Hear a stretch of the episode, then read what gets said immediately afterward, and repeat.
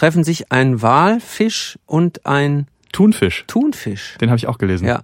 Sagt der Walfisch, was sollen wir tun, Fisch? Antwortet der Thunfisch. Du hast die Wahl, Fisch. Oh Mann. Der, der, der ist nicht nur schlecht, sondern der ist Der ja aber auch falsch. Ja, absolut. Weil der Wal kein Fisch ist. Walfisch, Naja. das Säugetier, nicht aufgepasst, egal. Auf jeden Fall guter Anfang für den Podcast. Absolut. Mal angenommen, wir fischen nur noch nachhaltig. Schützt das die Fische auf Dauer und wird Fisch aus dem Meer dann unbezahlbar?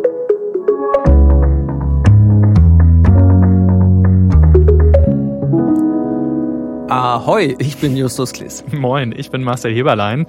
Wir arbeiten im Team des AD Hauptstadtstudios hier in Berlin und wir spielen ja hier im Podcast immer ein Zukunftsszenario durch. Diesmal kann man sagen, tauchen wir ab. Mit vermutlich vielen Fischfloskeln heute, denn unser Thema ist mal angenommen, wir fischen nur noch nachhaltig. Und wenn das so käme, dann könnte sich die Tagesschau in der Zukunft vielleicht hier so anhören. Zehn Jahre nach dem Abkommen zu nachhaltigem Fischfang gibt es im Atlantik, Pazifik und im Indischen Ozean so viele Fische wie seit 100 Jahren nicht mehr. Das haben die Vereinten Nationen bekannt gegeben. Viele Fischarten werden jetzt auch mit Hilfe von Robotern gefangen. Das sei viel nachhaltiger und schone die Ökosysteme, erklärte der Verband der Berufsfischer.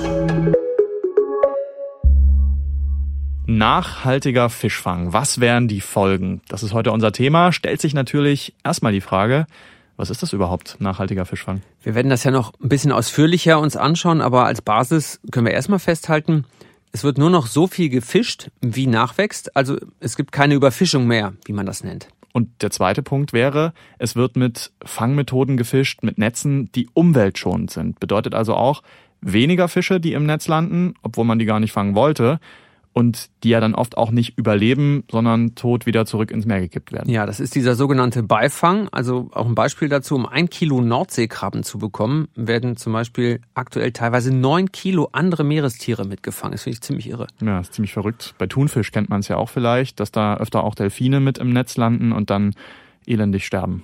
Es gibt ja aktuell verschiedene Verbrauchersiegel, die zeigen sollen, dass etwas nachhaltig ist. Und das gibt's auch beim Fischfangen. Das sogenannte MSC-Siegel ist da sicher das bekannteste. Kennst du vielleicht auch von einer Thunfischdose. Aber das wird aber auch kontrovers diskutiert, wie nachhaltig dieser Fischfang wirklich ist. Wir können die Debatte hier für uns eher kurz halten, denn in unserem Szenario wäre das ja quasi kein Thema mehr, weil eben alles nachhaltig gefischt wird. Nachhaltiger Fischfang, da habe ich mich tatsächlich erstmal gefragt, wo kaufe ich meinen Fisch eigentlich und äh, wie nachhaltig ist das? So, wo haben wir jetzt den Seelachs hin? Da ist er. Jawohl. 97, 11,90, 99 haben wir da zusammen. Ja, der da 99 sagt, das ist äh, Detlef Krüger. Der ist von Mausis Fischhandel. Das ist der Fischhändler, der seit 32 Jahren äh, in seinem blau-weißen Wagen bei mir um die Ecke auf dem Markt steht und da Fisch verkauft und echt eine riesige Auswahl hat. Alle möglichen Fischsorten. Und als ich dann zu ihm hingekommen bin und äh, mit unserem Thema nachhaltiger Fischfang, da hat er erstmal eine große Kiste aufgemacht. Ich habe was relativ Einzigartiges da, einen 6,5 Kilo schweren Heilbutt. Da liegt er. Füllt also eine ganze Kiste aus. Wo kommt der her? Äh, aus Norwegen. Der wurde in Norwegen wild gefangen. Und äh, was kostet der ein Kilo dann? Also hier kostet Kilo 34 Euro. Ist ja gar nicht so teuer, oder? Der Fisch kostet 200 Euro. Ist dann schon wieder ein bisschen teurer, oder? Ist auf jeden Fall ganz schön teuer. Also ich finde es ganz schön teuer für den ganzen Fisch 200 Euro. Aber der wird eben auch wild gefangen mit einer sogenannten Langleine und das ist eine vergleichsweise nachhaltige Fangmethode. Und wenn wir uns jetzt mal unser Szenario vorstellen, also nur noch nachhaltiger Fischfang, was hieße das dann insgesamt für die Fischpreise, habe ich Detlef Krüger gefragt. Ja, dann müsste aber auch der Mensch anfangen, bereit zu sein, für Fisch mehr zu bezahlen. Das ist halt einfach, wenn nachhaltig gefischt wird, wird's teurer. Und das ist halt einfach ganz schwierig. Man sieht's wie gesagt, an den Supermärkten, wenn die da das Kilo Fisch für, weiß ich nicht, 9 Euro anbieten und bei mir kostet der Fisch 29 Euro, bin ich nicht mehr konkurrenzfähig. Aber das sind dann diese riesengroßen Fangflotten, die da wirklich die Meere leer machen. Das ist dann halt einfach das Problem so ein bisschen an der Sache. Also man müsste da schon wirklich nachhaltiger fischen und der Kunde müsste einfach gezwungen werden, mehr zu bezahlen. Wollen Menschen, die hier an ihren Fischstand kommen, auch nachhaltig gefischten Fisch? Fragen die extra danach? Ja, sicherlich. Also die Leute achten immer mehr darauf. Also du hast dich da am äh, Fischstand umgehört und wahrscheinlich auch mit ein paar Leuten geredet über nachhaltigen Fischfang? Es waren nicht so viele Kunden da, aber ich könnte sagen, so zwei Drittel, die fanden das schon ein Thema interessant und haben nachgefragt und ein Drittel hat einfach nur Fisch gekauft, weil Fisch ja aus dem Meer kommt. Mhm. Die Debatte am Fischstand ist das eine, aber auch in der Wissenschaft wird nachhaltig Fischen natürlich schon länger diskutiert. Ist auch ein emotionales Thema, habe ich gemerkt, als ich da mit unserer Zukunftsidee ankam. Eine Welt, in der es nur noch nachhaltigen Fischfang gibt. Dann wird es mir auf jeden Fall erstmal hervorragend gehen, weil das ist das, wofür ich seit vielen, vielen Jahren arbeite. Und wenn wir dieses Ziel irgendwann mal erreichen, dann kann ich in Ruhestand gehen. Also das wäre für mich super toll. Ja, das ist Gerd Kraus, der leitet das Thünen-Institut für Seefischerei in Bremerhaven. Das ist ein staatliches Forschungsinstitut und Gerd Kraus, der sieht, haben wir ja schon gerade ein bisschen gehört, der sieht total viele positive Auswirkungen von unserem Szenario nachhaltiger Fischfang. Für die Fische im Meer würde das bedeuten, es würden mehr Fische werden. Also wir müssen die Überfischung beenden und dann würden im Prinzip die Fischbestände sich erholen, sie würden mehr werden und wären glücklich, dass sie nicht gefangen werden. Also für die Fische ist erstmal gut. Und was hieß es für die Umwelt? Ja, diese weniger Fischerei, die dann stattfinden wird in den Meeren, bedeutet natürlich auch weniger Druck auf die Umwelt, in der die Fische sich bewegen. Das sind die, die Ökosysteme, also die Beifänge, zum Beispiel Haie, Rochen, alles, was die Fischer immer mal mit im Netz haben, aber eigentlich gar nicht haben wollen, wird dann natürlich auch weniger gefangen. Also auch die Umwelt freut sich darüber. Es würde auch der Meeresboden geschont werden, wenn weniger Fischerei am Meeresboden stattfindet. Also hat viele positive Effekte auch für die Umwelt. Sie haben gerade gesagt, es werden jetzt in Netzen ganz oft Fische mitgefangen, die man da eigentlich gar nicht drin haben will. Wenn man jetzt nur noch nachhaltigen Fischfang hätte, was für eine Art von Netzen hätte man denn dann? Ja, also im Moment ist es so, dass viele Netze doch noch vergleichsweise wenig äh, selektiv sind. Das heißt, man fängt viele Dinge, die man eigentlich gar nicht haben will. Und jetzt verstehen wir aber immer mehr, wie die Fische eigentlich ticken. Und das können wir uns zumindest in Zukunft auch zunutze machen. Also wenn man das Fluchtverhalten der Fische versteht, dann könnte man zum Beispiel sowas wie ein Cabrio für Fische erfinden. Das heißt, all die Fische, die nach oben fliehen, könnten durch einen Netzausgang nach oben wieder in die Freiheit entlassen werden, würde man nicht fangen und man würde dann nur die anderen nehmen. Das ist jetzt ein kleines Beispiel, da gibt es wesentlich komplexere Möglichkeiten, das zu tun. Aber ein wichtiger Faktor ist, wir können selektiver fangen, indem wir uns das Verhalten der Tiere zunutze machen, das wir immer besser verstehen. Es gibt aber natürlich auch, wenn man jetzt ganz weit in die Zukunft denkt, man kann mit Unterwasserkameras, mit Sensoren, mit äh, autonomen Fahrzeugen unter Wasser auch ganz selektiv vielleicht in irgendeinem Zukunftsszenario in 10, 20 Jahren sich durchaus vorstellen, dass da unter Wasser irgendwer autonom herumfährt und nur noch das einsammelt, was man gerade braucht in dem Moment. Ich finde die Vorstellung total spannend. Also Roboter, jetzt aber nicht so Terminator mit einem Netz, sondern das ist, sieht ja wahrscheinlich anders aus. Wie hat er dir das erklärt? Wie sieht die Zukunft da unten dann aus? Also der hat mir erklärt, dass es so kleine Mini-U-Boote sein könnten, die dann rumfahren mhm. in verschiedenen Gruppen. Also man hat vielleicht so die Scouts, die unterwegs sind und erstmal checken, was für Fische sind jetzt hier in der Nähe unterwegs. Da ist eine KI natürlich drin in diesen äh, Mini-U-Booten, Bilderkennung. Er kennt dann jede Fischsorte? Ne? Er kennt jede Fischsorte und kann auch das Wasser checken und was da alles so drum drumherum ist. Und ähm, wenn dann klar ist, welche Fische in der Nähe sind, dann weiß man auch, wie man die anlocken muss, also was für Lockmittel man dann in die Nähe bringen muss. Dann kommt äh, die nächste Roboter-U-Boot, Mini-U-Boot. Die Einheit äh, mit dem Einheit. Netz kommt dann, ja. Die, nee, noch gar nicht mit dem Netz, sondern dann kommen die, die, die erstmal einzingeln. Ah, okay, äh, wie so Schäferhunde, die Schafsherde. Ja, genau, so Hirtenhunde. ähm, und dann kommen erst diejenigen, die die dann, äh, so beschreibt er das, äh, der Gerd Kraus ja, quasi das einsammeln, was man dann wirklich haben will. Also vielleicht so ein Netz auswerfen und dann den Schwarm halt drin haben und rausziehen. Das kann man sich am einfachsten natürlich vorstellen für alles, was am Meeresboden lebt, dass dann wirklich mit einem Greifarm mhm. ähm, ne, man da hinkommt und die Garnelen und die Krabben und so weiter rausfischt. Und das geht aber natürlich auch mit größeren Schwärmen. Also das ist schon eine verrückte Vorstellung, wenn das alles autonom passiert. Man muss da eigentlich gar nicht mehr mit Netzen hin, die einfach alles abräumen. Obwohl, das war jetzt unter Wasser. Was passiert denn in unserer Zukunft obendrauf mit den Booten? Ja, das ist natürlich die andere große Frage, die ich mir auch gestellt habe. Haben wir dann nur noch kleine Boote mit nachhaltigem Fischfang und was ist mit den ganzen großen? Man hat immer so ein bisschen im Kopf, der kleine Fischer, der ist ja klein, der tut nicht viel, das ist nicht so schlimm und das ist also irgendwo handwerklich und äh, besonders gut. Das ist aber pauschal so nicht richtig. Also ein, ein großes Fangschiff lässt sich wesentlich besser überwachen. Das ist mal der erste Punkt. Dann arbeiten diese großen Fischer ja auch sehr effizient und können Technologien einsetzen, die man auf kleinen Schiffen zum Beispiel gar nicht einsetzen könnte, die eben besonders nachhaltig sind, besonders schonend sind. Das ist heute noch nicht immer der Fall oder auch in weiten Teilen möglicherweise nicht der Fall. Aber am Ende des Tages muss es eine Mischung sein, dass wir für den Massenmarkt zum Beispiel die ganz großen äh, Fischpopulationen in den Weltmeeren, die sehr viel Ertrag liefern, Der Alaska-Seelachs, das ist das, was bei uns in die Fischstäbchen kommt. Das ist so ein Bestand, den man nur mit großen Einheiten sehr effizient und auch umweltschonend und gut befischen kann. Aber es gibt natürlich auch immer ähm, an den Küsten die kleinen handwerklichen Fischereien, wo man vielleicht wirklich auch noch mit traditionellen Methoden, die den Meeresboden eben nicht mit großen Scherbrettern umwühlen, sehr nachhaltig und sehr umweltschonend fangen kann. Da muss man dann wirklich auf die Situation angepasst im Einzelfall schauen.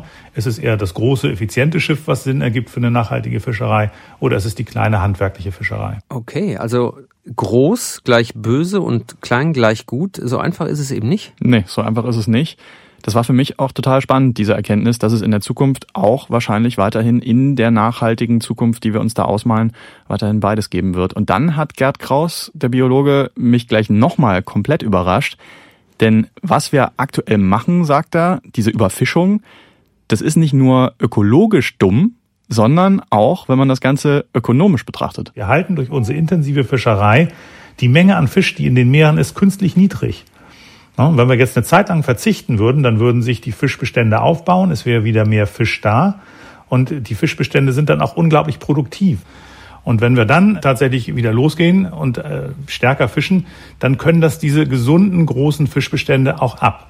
Also das heißt, es gibt so eine Größenordnung von Populationsgröße, wo die Dinge einfach optimal laufen, wo der Bestand sehr gesund ist, viele Nachkommen produziert, viel Ertrag produziert, der dann auch durch die Fischer abgeschöpft werden kann. Das heißt, wenn man jetzt Zurückhaltung übt, kann man am Ende, wenn die Fischbestände sich erholt haben, mit weniger Aufwand wieder mehr Fisch fangen. Also das ist ja verrückt. Also ich verstehe das jetzt richtig. Ne? Wenn wir nachhaltig fischen, können wir am Ende sogar mehr Fisch aus dem Meer holen und es ist noch umweltschonend. Ja, einmal rausfahren, doppelt so viele Fische im Netz wie bisher.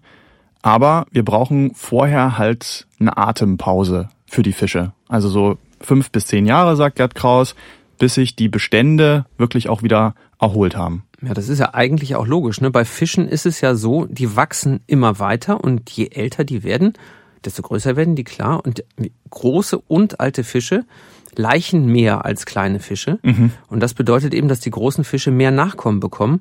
Und nachhaltig fischen hieße halt auch, dass man die Fische alt werden lässt. Alt und groß und mehr Fisch.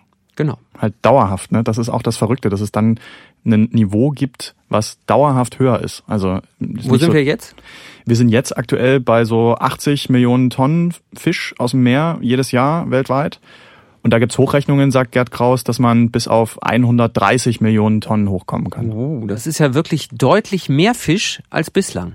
Ja, vorausgesetzt natürlich, dass der Klimawandel uns dann nicht noch einen Strich durch die Rechnung macht. Klar. Auf jeden Fall müssten wir in unserem Szenario, wenn wir mehr Fisch haben wollen, aber auch noch andere Fische fangen als die, die wir bisher so auf dem Speiseplan haben. Sag mal, was äh, mein Fischhändler, was hätte der dann in seiner Fischtheke? ja, äh, zum Beispiel Leuchtsardinen, sagt Gerd Kraus. Das sind so kleine leuchtende Fische, die in großen Schwärmen unterwegs sind, allerdings mehrere hundert Meter tief, die wir aktuell noch kaum verwerten. Die müsste man dann auch mitessen. Okay, also es gäbe auf jeden Fall äh, insgesamt mehr Fisch zu fangen in unserem Szenario. Mhm. Und das wäre ja auch gut für die Fischer und auch gut für die Nahrungsversorgung weltweit. Absolut. Also die Zukunft der Fischer ist eigentlich gesichert, aber es braucht eben diese Übergangsphase. Und klar, das wäre dann eben nochmal eine Schwierigkeit, gerade für die Fischerinnen und Fischer, weil sie eben erstmal weniger fangen dürfen, am besten drei bis vier Jahre gar nicht, oh. sagt Gerd mhm. Kraus, und ähm, danach dann auch nur langsam wieder anfangen. Okay, das hieß jetzt für meinen Fischhändler Detlef Krüger, dass er, sagen wir mal, drei bis vier Jahre quasi nichts aus dem Meer, also Gefangenes aus dem Meer verkaufen kann, der müsste dann halt eben anderen Fisch verkaufen, also zum Beispiel ähm, aus Aquakulturen an der Küste oder Fisch, der in Teichen gezüchtet wird. Ja, das äh, könnte natürlich auch eine Lösung sein, dass wir Fisch in Zukunft einfach noch mehr selber züchten. Also Fischfang auf dem Meer, das muss man sich ja nochmal klar machen. Das ist ja quasi wie Jagen von Rehen und Wildschweinen im Wald. Und da sind wir auch irgendwann von weggekommen und haben angefangen, viel mehr Rinder und Schweine auf dem Bauernhof zu halten. Und daher bekommen wir heute auch vor allem unser Fleisch, also nicht mehr aus dem mhm, Wald. Stimmt, ja. Und ähm, das nimmt ja auch bei Fischen massiv zu, oder bei der Fischzucht, nämlich diese Aquakulturen. Also in der Nähe der Küste, ich habe es ja eben gesagt, oder in Teichen oder auf dem Land Fische züchten. Mhm. Also klar, ne, nicht im Wasser schon auf dem Land. ähm, aber auch da gibt es einige Probleme und Lösungsansätze, aber ehrlich gesagt, das wäre nochmal eine ganz eigene Podcast-Folge. Man könnte natürlich auch noch radikaler sagen, wenn wir gar keine Fische mehr essen, wenn alle vegan leben würden, dann sind die Fische am besten geschützt. Klar, ja, aber äh, das ist ja heute nicht unser Gedankenexperiment. Uns geht es ja um die Hochseefischerei und äh, wie das ist, wenn wir die nachhaltig machen würden. Ja.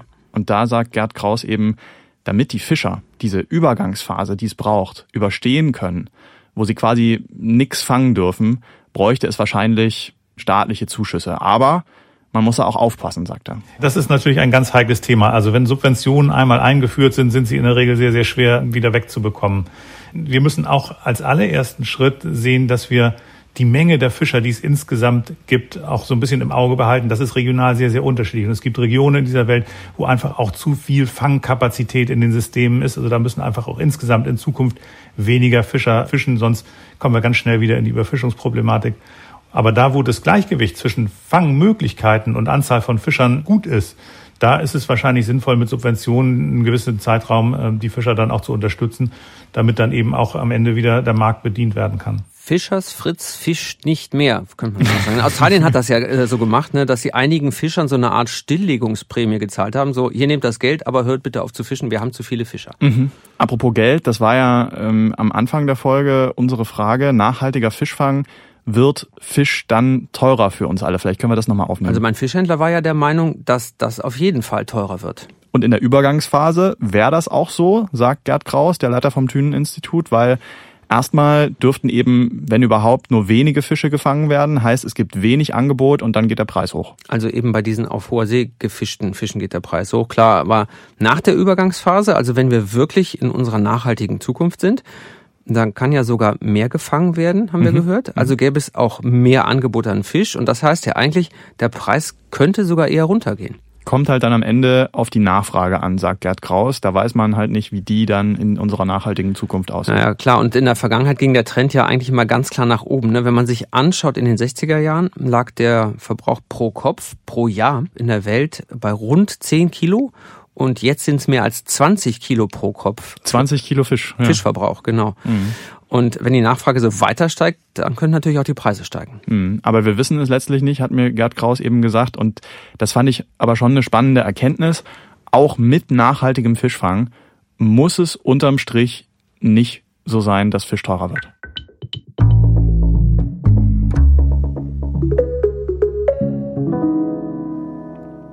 Marcel, jetzt haben wir ja gehört, nachhaltiger Fischfang, das wäre super für die Fische, super für die Umwelt.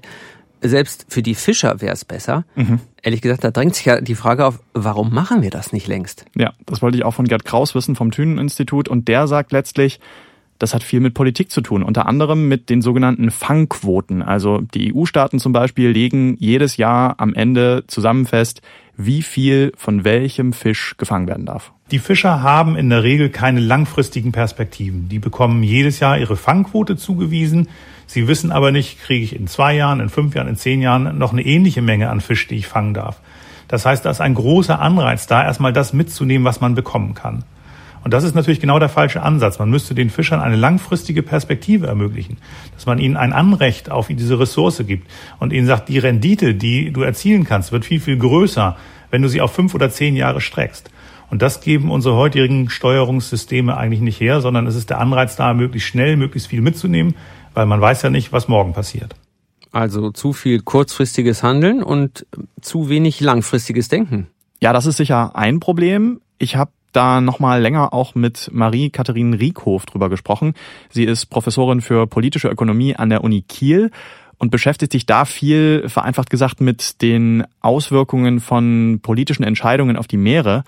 Und als ich sie gefragt habe, warum machen wir das nicht schon längst, nachhaltiges Fischen, da kam sie nochmal auf ein ganz anderes Problem. Wenn Sie sich vorstellen, der große Ozean, da fahren die Fischereiboote rum, das kriegt man so schnell gar nicht hin, zu überprüfen, wer wie viel fängt. Da gibt es inzwischen schon auch Entwicklungen, die das einfacher machen, also gerade auch durch die Nutzung von Satellitendaten, zum Beispiel über Global Fishing Watch, die machen da ganz viel, sodass das zukünftig günstiger wird, weil es natürlich auch aus ökonomischer Sicht schwierig ist, etwas zu regulieren und zu überwachen, wenn eigentlich die Überwachungs- und Regulierungskosten höher sind als das, was man potenziell an Gewinn bei einer nachhaltigen Fischerei herausbekommen würde. Ein anderer Punkt könnte noch sein, eine Verteilungsfrage. Im Endeffekt wird natürlich mehr da sein. Nichtsdestotrotz kann es auch Verlierer geben. Ein Punkt ist die Übergangsphase, dass wir natürlich in der Übergangsphase weniger fischen können dass wir vielleicht für Länder wie Deutschland nicht so unbedingt das Problem ist, aber gerade für ärmere Länder, wo viele Fischer noch davon abhängig sind oder nicht nur die Fischer, sondern die ganzen ja, Familien und Wirtschaftszweige, die da dranhängen, die davon abhängig sind, dass eben gefischt wird, auch auf so einem sehr, sehr kleinskaligen Niveau. Okay, könnte man also überlegen, ob man mit finanzieller Unterstützung für diese Fischer und Fischerinnen dann was tun kann, diese Übergangsphase. Wahrscheinlich dann aber ja auch das typische Problem von staatlichen Zuschüssen, dass es dann auch schwierig ist, die irgendwann mal wieder zurückzufahren, oder? Das ist das eine. Wenn man es einmal bekommen hat, möchte man es immer weiter äh, bekommen. Außerdem haben die Leute dann ja auch erstmal nichts zu tun. Also sie kriegen Geld, möchten eigentlich gerne fischen, weil den meisten ja, macht das ja doch auch irgendwie Spaß, weil die machen das gerne und manche Personen sind in der Fischerei ja aus familiären Gründen traditionell und andere, für die ist es halt einfach irgendein Job und das ist halt einfach der lukrativste. Und vielleicht gibt es auch die Möglichkeit zu sagen, hey, es gibt auch andere gute Möglichkeiten, Lebensunterhalt zu verdienen. Hm, also am Ende ist es auch eine Frage von Entwicklungszusammenarbeit und von Wirtschaftsförderung in diesen Ländern.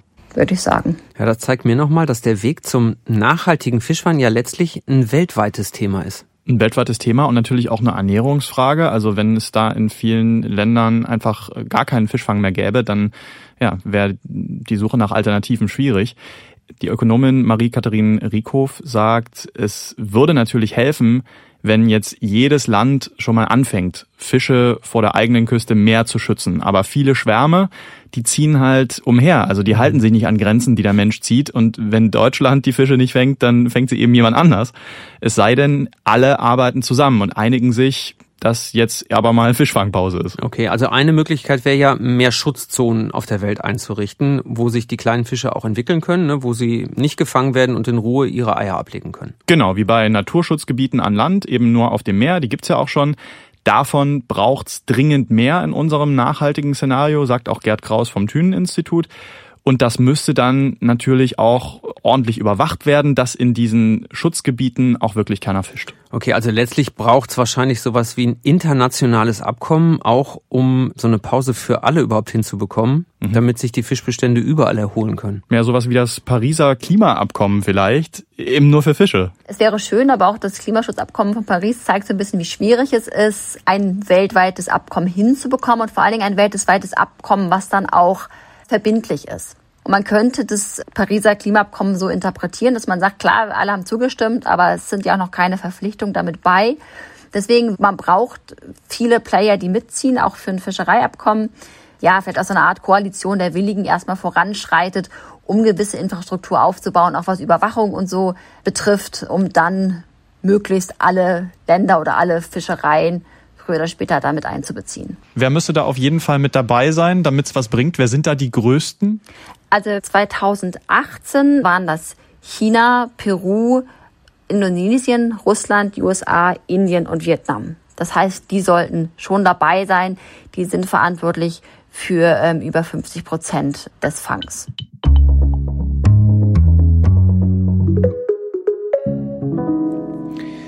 Ich kann nicht anders. Da haben wir ja jetzt mal viel Infos rausgefischt. Marcel, lass uns den Fang doch mal begutachten. Den Fisch putzen, sozusagen. Okay, komm, es, es reicht mit Angellatein. Jetzt mal Butter bei die Fische. Komm, einen hast du noch. Nein, nein, nein, das reicht. Das war's jetzt. Also, was haben wir rausbekommen? Was kann sich verändern, wenn wir nur noch nachhaltig fischen? Dann gäb's auf jeden Fall mehr Fisch in den Meeren. Also die Fischer müssten ihre Netze seltener auswerfen und hätten trotzdem dauerhaft mehr Fisch drin. Und durch die verbesserten Fangtechniken und durch Fischfangroboter und Unterwasserkameras wäre das Ökosystem am Meeresboden weniger belastet und es gibt weniger Beifang. Also es würden weniger Fische und andere Tiere sinnlos sterben. Auf jeden Fall braucht's für unser Szenario einige Jahre Pause beim Fischfang. Das haben wir festgestellt. Pause, in der sich die Fischbestände erholen können. Also in der Zeit dürfte erstmal quasi gar nichts mehr gefangen werden und danach geht's nur ganz langsam wieder los. Ja, und das heißt auch, in der Pause gäbe es keinen wild gefangenen Fisch aus dem Meer zu kaufen und der, den man bekommt, der wäre zumindest dann eine Zeit lang ziemlich teuer. Für die Übergangsphase müsste man sich auch für viele Fischer und Fischerinnen was einfallen lassen. Staatliche Zuschüsse zum Beispiel. Ja, und in manchen Regionen der Welt müssten einige Fische auch dauerhaft aufhören und was anderes machen, damit die Überfischung nach der Übergangszeit nicht gleich wieder losgeht. Also könnte vielleicht in diesen Regionen so laufen wie beim Kohleausstieg in Deutschland, dass wenn die Fischer da aufhören, sie Geld dafür bekommen, dass sie aufhören und dass man sich dann auch darum kümmert, dass sie andere Jobs finden. Ja, und auch wenn unser Szenario dazu führt, dass es mehr Fisch gibt, es gibt planetare Grenzen. Also auch die Ressource Fisch ist endlich. Bleibt uns nun zu sagen, Petri Heil. Ja, oder Tight Lines habe ich gelesen, also gespannte Leinen, sagt man da international. Gespannt bin ich auch auf euer Feedback äh, zu dieser Folge. Schreibt uns doch gerne an mal angenommen at tagesschau.de. Wir werfen in zwei Wochen wieder unsere Netze aus mit einer neuen Folge. Bis dahin, macht's gut. Tschüss. Tschüss.